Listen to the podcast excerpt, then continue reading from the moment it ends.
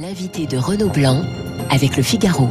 Et dans le studio de Radio Classique, le général Dominique Trinquant, ancien chef de la mission militaire française auprès de l'ONU. Bonjour mon général, soyez le bienvenu. Bonjour. J'aimerais avec vous faire le point sur la situation euh, militaire en Ukraine, 13e jour de combat, euh, des villes assiégées, des villes bombardées, mais des villes qui pour euh, beaucoup d'entre elles, à commencer par Kiev, résistent toujours. Est-ce que vous êtes surpris par ce que l'on observe sur le terrain? Alors je ne suis pas surpris parce qu'il s'agit, euh, pour ce que disait d'ailleurs le général Burkhardt, le chef d'état-major des armées, du rouleau compresseur russe. Euh, ce qui s'est passé, c'est que la stratégie initiale voulue par le président Poutine, qui était la prise par surprise de l'Ukraine, avec probablement une armée ukraine qui s'effondrait et qui passait du côté des Russes, et un président qui disparaissait pour être remplacé par un, un président fantoche, Oui. mis en place par la Russie, a échoué. Et donc là, on revient à aux bases, j'allais dire, de l'utilisation des manuels d'emploi de l'armée russe. C'est l'échec de, de la guerre éclair que souhaitait Vladimir Poutine. Totalement et probablement que lui avaient vendu ses généraux. D'où la difficulté qu'il a en ce moment avec euh, avec ses généraux et avec l'armée. Euh, c'est cet échec qui conduit au rouleau compresseur qu'on voit en particulier dans le sud, Oui. puisqu'à partir du Donbass et de la Crimée, c'est la tenaille autour de la mer d'Azov et euh, Mariupol, et maintenant l'offensive en direction d'Odessa qui va boucler toute la rive nord de la mer Noire et la donner à, c'est la Novorussia qui va la donner à la Russie. Alors il y a le courage et la détermination des Ukrainiens. Poutine a finalement cimenté la, la nation ukrainienne malgré lui? Oui, je crois que dans cette opération, en fait, le président Poutine a réussi trois ob- objectifs. Ressouder l'OTAN, réveiller l'Union européenne Oui. et souder les Ukrainiens autour de leur chef. Alors c'est une guerre sanglante hein, du côté des civils comme des militaires. Euh, Côté tués chez les Russes, Moscou parle de quelques centaines de, de morts. Kiev annonce 6000 tués, euh, toujours du côté des soldats russes. Où est la vérité? Euh, Nulle part. Euh, les chiffres sont toujours faux. Euh, les, euh, les Russes minorent les chiffres, les Ukrainiens probablement augmentent les chiffres. Ce qu'il y a de certain, c'est que la résistance ukrainienne est admirable, remarquable, euh, qu'elle cause des pertes réelles aux Russes et que ces pertes réelles commencent à se faire connaître en Russie. Et les, les Russes, la population russe qui pensait que c'était une opération spéciale de maintien de la paix qui était en place en Ukraine est en train de découvrir que c'est une vraie guerre. Général Dominique Trinquant, quelle est la stratégie euh, des Russes? C'est bombardement aujourd'hui et siège? J'allais dire c'est du classique si je puis dire. Je mets des guillemets bien sûr à, à ce Bien, mot. bien sûr, c'est du classique avec l'utilisation des couloirs humani- humanitaires à des fins militaires, c'est-à-dire vider les villes encerclées de leur population pour pouvoir réduire les résistances à l'intérieur de ces villes. Alors justement, ces couloirs humanitaires, on en parle beaucoup depuis euh, depuis quelques heures. Les Russes ont proposé des couloirs, mais en direction soit de la Biélorussie, soit de la Russie, ce qui est absolument inacceptable pour pour les Ukrainiens. Euh, On a parlé euh, d'hypocrisie et de cynisme hein, du côté du euh, de l'exécutif français. Euh, C'était quoi l'idée, puisque les Ukrainiens ne pouvaient pas accepter ce, ces couloirs euh, humanitaires Oui, alors l'idée, elle est opposée entre les Ukrainiens et les Russes. Pour les Ukrainiens, les couloirs humanitaires doivent permettre d'alimenter les villes qui sont assiégées. Euh, pour les Russes, ça doit permettre de sortir les populations.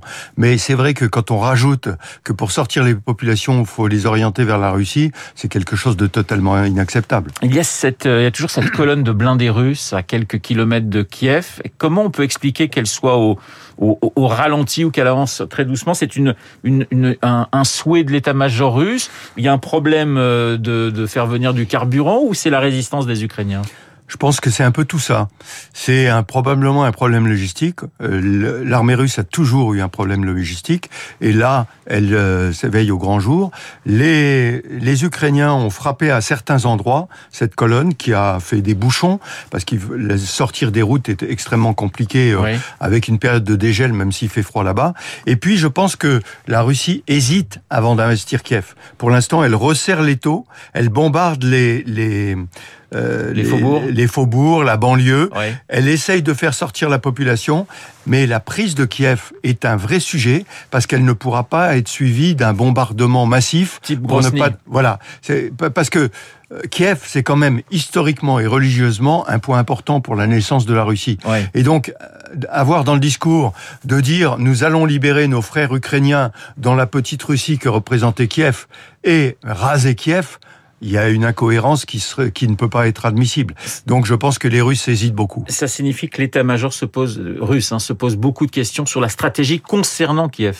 Oui, et, et qu'est-ce qu'il y a à Kiev? Le sujet majeur, c'est le pouvoir à Kiev. Oui. Et on sait qu'il y a un certain nombre de, de personnes infiltrées qui sont là pour tuer le président, tuer le maire, tuer ce qui représente la Le résistance. groupe Wagner, on parle de 300, 400 euh, mercenaires russes qui seraient dans la ville et qui tenteraient effectivement de mettre fin au jour du, du président Zelensky. Oui, alors le groupe Wagner qui est extrêmement per- perméable avec les forces spéciales russes. Hein. Ouais. Ce sont parfois des gens des forces spéciales qui se retrouvent sous contrat Wagner, ce qui offre l'avantage considérable de ne plus leur donner de règles, et puis qu'ils fassent ça pour euh, l'appât de l'argent. Et donc, euh, effectivement, il y a de ces troupes qui sont là. On parle aussi de Tchétchènes qui sont dans la colonne. Or, les Tchétchènes, c'est quand même une aberration. Ce sont des musulmans qui sont envoyés pour libérer une ville chrétienne orthodoxe russe. Donc c'est enfin orthodoxe russe ukrainienne, pardonnez-moi, mais liée à donc c'est quelque chose d'incroyable. Et les Ukrainiens, justement, on- quand on les entend, on disent avoir peur justement de cette, de cette, euh, ce bataillon tchétchène. Pourquoi ont-ils si peur des, des, des Tchétchènes? Eh ben, parce que les Tchétchènes d'abord ont une réputation épouvantable en Russie, Ouais. donc en Ukraine également. Deuxièmement, on sait comment ils procèdent. Euh, J'allais dire, c'est pas de quartier. Pas de problème. Ils sont, ils sont. euh, D'ailleurs, euh, on, on a vu des images où ce bataillon de Tchétchènes euh, chantait des chants islamistes. Quand je dis du djihad islamiste, et on voit bien dans quelle opposition ils se retrouvent par rapport à ce fief, qui est un fief un peu partagé entre la Russie et l'Ukraine, certes, mais chrétien. Et donc, euh, euh, si vous voulez, d'en- d'envoyer des hordes tchétchènes. D'ailleurs, le, le président Kadyrov a dit, a, a fait un message en disant mais pourquoi vous vous attendez avant de prendre Kiev? Laissez-nous faire, nous on sait faire Ouais. et on sait ce que ça veut dire. Il y a la question des, des avions hein, pour les Ukrainiens, qui est une question euh, cruciale. Alors les MiG polonais qu'on pourrait changer contre des F-16 américains pour permettre à ces MiG euh, d'être donnés à l'armée ukrainienne, vous y croyez ou pas, mon général? Alors je n'y crois pas pour deux raisons. D'abord parce que les Polonais ont déjà refusé de le faire. Ouais. La deuxième, c'est que c'est une mauvaise façon de faire des Américains. Comme vous le savez, l'OTAN a refusé d'installer une zone d'interdiction aérienne. Et donc ils disent bah nous pas de problème on va vous aider. Messieurs les polonais donnez des avions aux russes et nous allons vous donner des avions américains. Sauf que de facto ça ferait rentrer la Pologne en guerre, ce que la Pologne ne veut pas. Donc je trouve que c'est une assez mauvaise manière de faire. Pour contrôler l'espace aérien de façon très partielle, ce qu'il faut faire, c'est donner des missiles antiaériens. Oui. Mais C'est Euh, le cas ou pas? Oui, bien sûr. Il y a des missiles Stinger dont il faut rappeler qu'ils avaient été donnés par les Américains à la résistance afghane, Oui. ce qui a poussé les Russes à quitter l'Afghanistan. Donc euh, là, il y a une aide qui est donnée. Les hélicoptères ne peuvent plus faire ce qu'ils veulent. Les avions en attaque au sol peuvent être gênés. Donc il faut vraiment beaucoup alimenter avec des missiles solaires Stinger. Et à ce moment-là, euh, le, le ciel ne sera plus complètement russe. Ces missiles, ce sont les armes dont euh, les Ukrainiens ont le plus besoin aujourd'hui? Oui, et puis aussi les missiles anti-chars qui permettent de détruire les véhicules blindés. Pour le reste, leur volonté de défense et leur résilience est absolument admirable. Et on rentre dans la... C'est la phase actuelle du combat, on est bien d'accord. Oui. Mais c'est la phase future. Parce qu'aujourd'hui, après l'échec que nous avons évoqué au départ, les Russes sont obligés de conquérir et d'occuper. Et ça, conquérir et occuper, c'est du temps qui est contre le président Poutine. Parce que la résistance à l'intérieur va provoquer de plus en plus de pertes russes qui n'arriveront pas à contrôler l'Ukraine, la résistance ukrainienne. Et donc, sur le long terme, avec les mesures d'embargo qui sont proposées, ça va faire bouger les trois éléments que sont la population russe, les oligarques et l'armée russe. Et la conjonction des trois va beaucoup déstabiliser Poutine. Général Dominique Trinquant, vous parliez de, l'OTAN, on envoie des, quelques centaines de, troupes aux frontières de la Pologne et, et euh, d'autres pays, la Roumanie, les pays baltes. Est-ce que c'est suffisant? Est-ce qu'il ne faudrait pas envoyer des milliers de soldats pour montrer à Poutine qu'il y aura une limite, quoi qu'il arrive? Poutine voit qu'il y a une limite. Il voit qu'il ne peut pas franchir la frontière de l'OTAN. Et le fait d'envoyer ses forces de réaction rapide, je voudrais rappeler que la France est à la tête de la force de réaction rapide de l'OTAN, et c'est pour ça qu'elle a été la première à déployer ses forces en Roumanie, qui était prévue, hein, qui était en alerte. C'est quelques centaines d'hommes. Hein. C'est un bataillon. Au total, avec les Belges, ça va faire un peu, à peu près un millier d'hommes. Oui. Au total. En, en tout, la France a déployé 1500 hommes, plus des avions qui sont présents en Pologne et d'autres qui vont arriver en Estonie. Donc, tout ce rideau est un rideau qui, si un seul soldat de l'OTAN est attaqué par la Russie, va être un déclencheur. Et ça, les Russes le savent. Et ça, les Russes ne franchiront pas cette ligne. En général, vous connaissez euh, un certain nombre d'officiers russes. Qu'est-ce qu'ils pensent? Est-ce qu'ils ont peur de Poutine? Est-ce qu'ils sont derrière Poutine ou ils se disent on est en train de faire une folie? Je pense qu'ils euh, d'un point de vue militaire. Je pense qu'ils ont peur de Poutine naturellement. Oui. Qui est le premier qui osera s'opposer ou tirer sur Poutine? C'est la question. Les Allemands se posaient la même question à propos d'Hitler. Hein. Donc euh, c'est la première question. La deuxième, c'est que le patriotisme russe est, est là, mais euh, ils doivent analyser que peut-être est-on allé un pas trop loin. Et, et, ça, ça va commencer à poser des questions.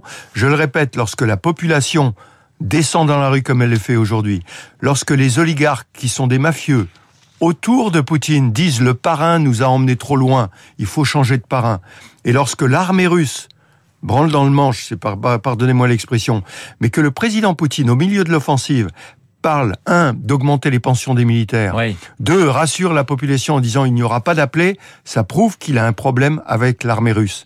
Et je pense que la conjonction des trois, population, oligarque et armée russe, peut amener à une déstabilisation, parce que notre sauvegarde viendra de là. Elle vient de la, de la, de la Russie.